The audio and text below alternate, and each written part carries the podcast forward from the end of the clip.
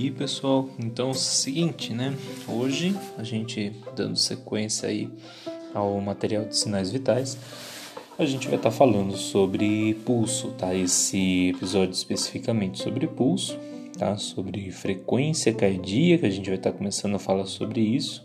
Vocês vão perceber que é um tópico eh, bastante extenso, é um tópico que a gente poderia abordar assim, de uma maneira a fazer um estudo bastante aprofundado, mas infelizmente não temos tempo para tanto.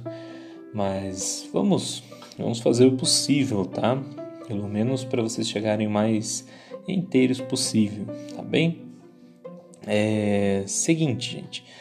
Quando a gente fala sobre frequência cardíaca, sobre pulso, tá? Batimento cardíaco, é, a gente tem que ter em mente que funciona da seguinte forma, tá? O coração vai estar tá bombeando sangue, ele vai estar tá levando oxigênio, nutrientes, é, e isso deve funcionar de uma forma harmônica, certo? Porém, é, eventualmente, isso pode apresentar alguma falha, tá? Isso pode ter alguma falha.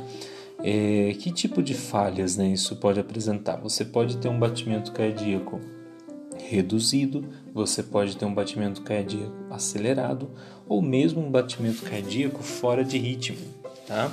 É, estes são assim os tópicos que a gente vai estar tá abordando aqui, são os mais recorrentes, são os mais comuns. É, não são necessariamente os únicos, nós temos outras patologias que eventualmente vão acabar é, vão acabar surgindo tá, no decorrer do curso, mas vamos começar pelo essencial e pelo mais comum. Acredito que fica mais tranquilo para todos, né?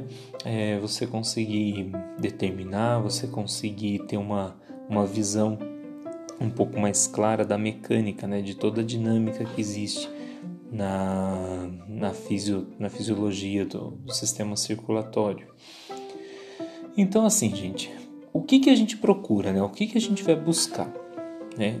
Quando a gente faz a verificação de, de pulso, tá?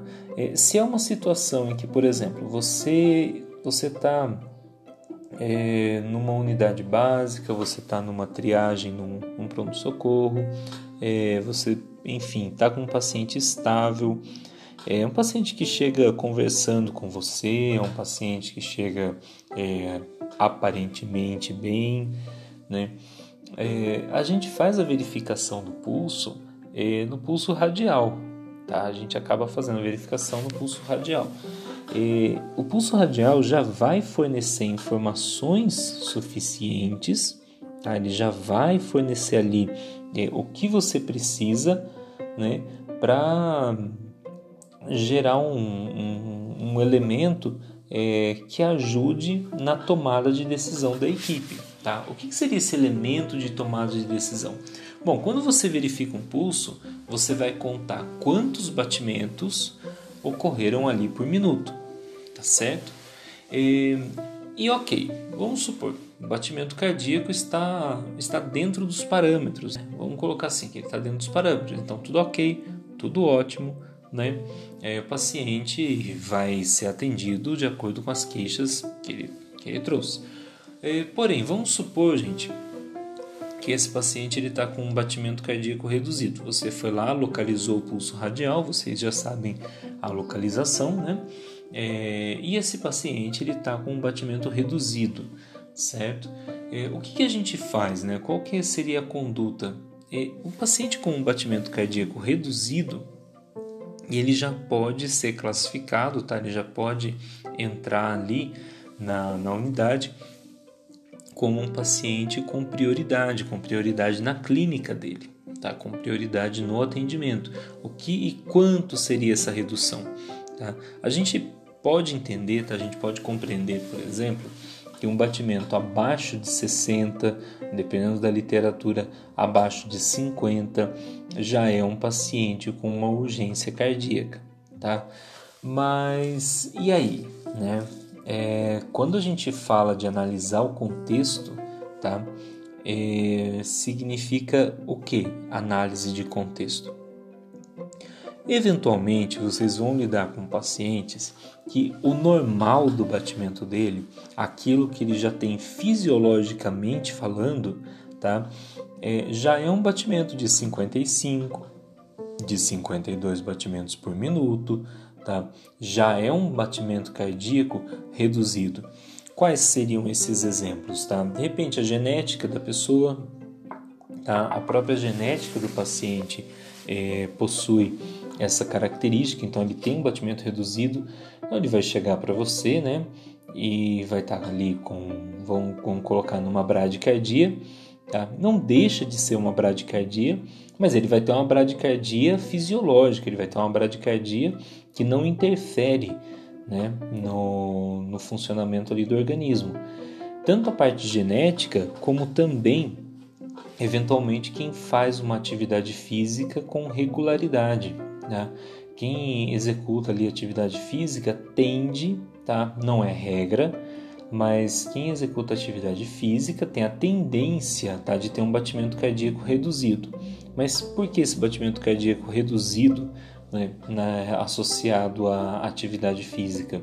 Pelo seguinte, é, quando eu falei para vocês que qual que é uma das funções né, do, do sistema circulatório, né? quando o coração bate, não é levar o oxigênio para as células, para os tecidos, levar nutrientes.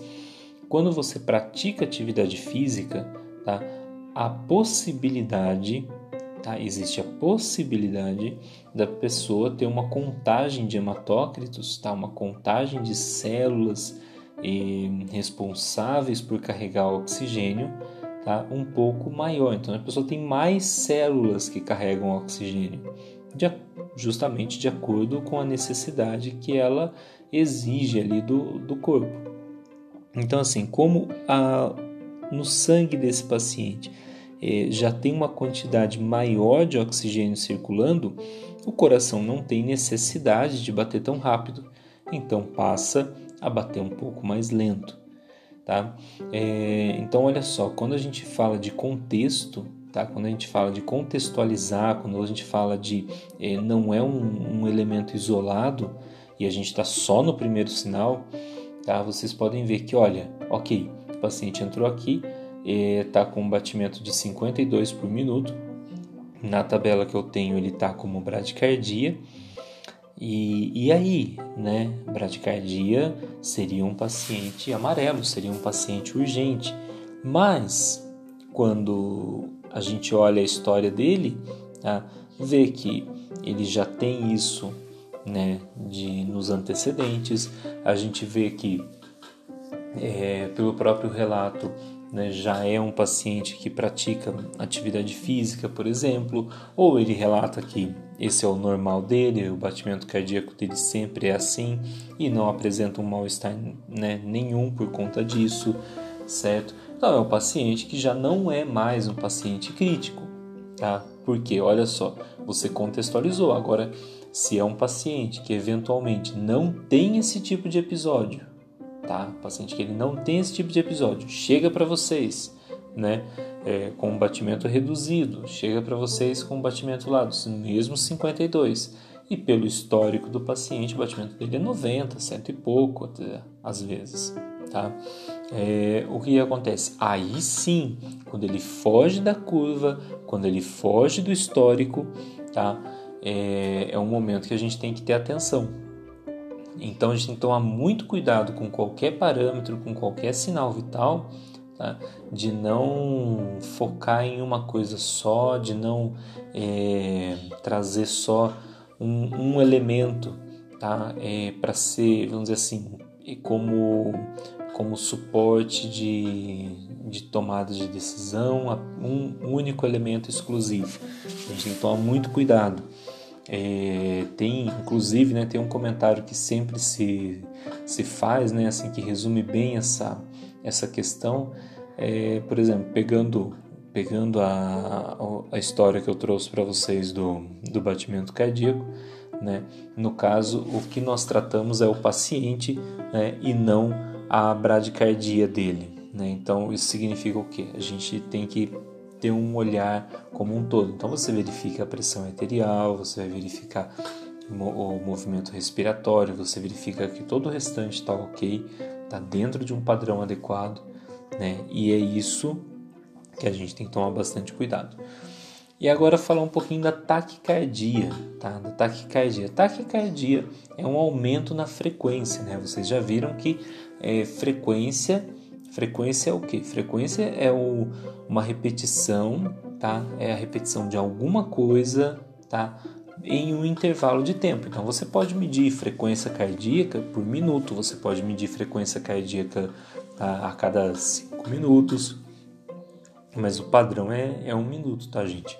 É, então você faz o que? Você mede quantas vezes o coração bateu no intervalo de um minuto. Então conta lá no relógio. Né? Pega o relógio de ponteiro, pega um relógio digital com marcador de segundos e começa a contagem. Tá? E um batimento cardíaco que ele esteja de repente um pouco acima, tá? Vamos supor aí é, poucos batimentos acima do, do recomendado, é, não, não traz assim um, um, resultado, não traz um parâmetro tá? é, altamente significativo. Da mesma forma, a gente tem que olhar sempre o contexto. Qual a queixa do paciente, o que está acontecendo, às vezes dor, estresse, cansaço, tudo isso pode contribuir para um aumento no batimento cardíaco. Então, é, a gente sempre considera, a gente sempre tem que levar em, em, conta o histórico que o paciente traz. Da mesma forma como eu falei da BRAD, a taquicardia é, isolada, tá? ela não traz nenhum significado. É claro, quando a gente fala de uma taquicardia leve, paciente lá com 122, com 125, quando a gente fala de um paciente que está lá com um batimento de 160, 170, né? É um paciente que com ou sem queixa, com ou sem histórico, né? e se ele tem histórico desse tipo de batimento, é, é, até importante monitorizar esse paciente. Então a gente instala um monitor cardíaco, a gente deixa esse paciente em repouso, faz toda a medicação e toma todas as condutas, né? Essa, isso já já é mais da parte de emergência, né? Que vocês estão tá vendo, mas assim é, já é diferente. Você pegar uma taquicardia de 120, de 125 é uma coisa. Uma taquicardia já severa, tá? um, um evento mais, mais pesado, tá? uma taquicardia de 160, 170, tá? já é algo que tem que ser prestado muita atenção. É um paciente que ele tem que ser monitorizado, é um paciente que ele tem que ser acompanhado de muito perto, tá certo? Então, assim, isso dentro de frequência cardíaca, tá, gente? Dentro só da frequência cardíaca. Então, nós temos a frequência mais reduzida, nós temos a frequência mais acelerada, né? Mais é, rápida, certo? E, e temos também o parâmetro, né? O padrão que é ali a faixa esperada.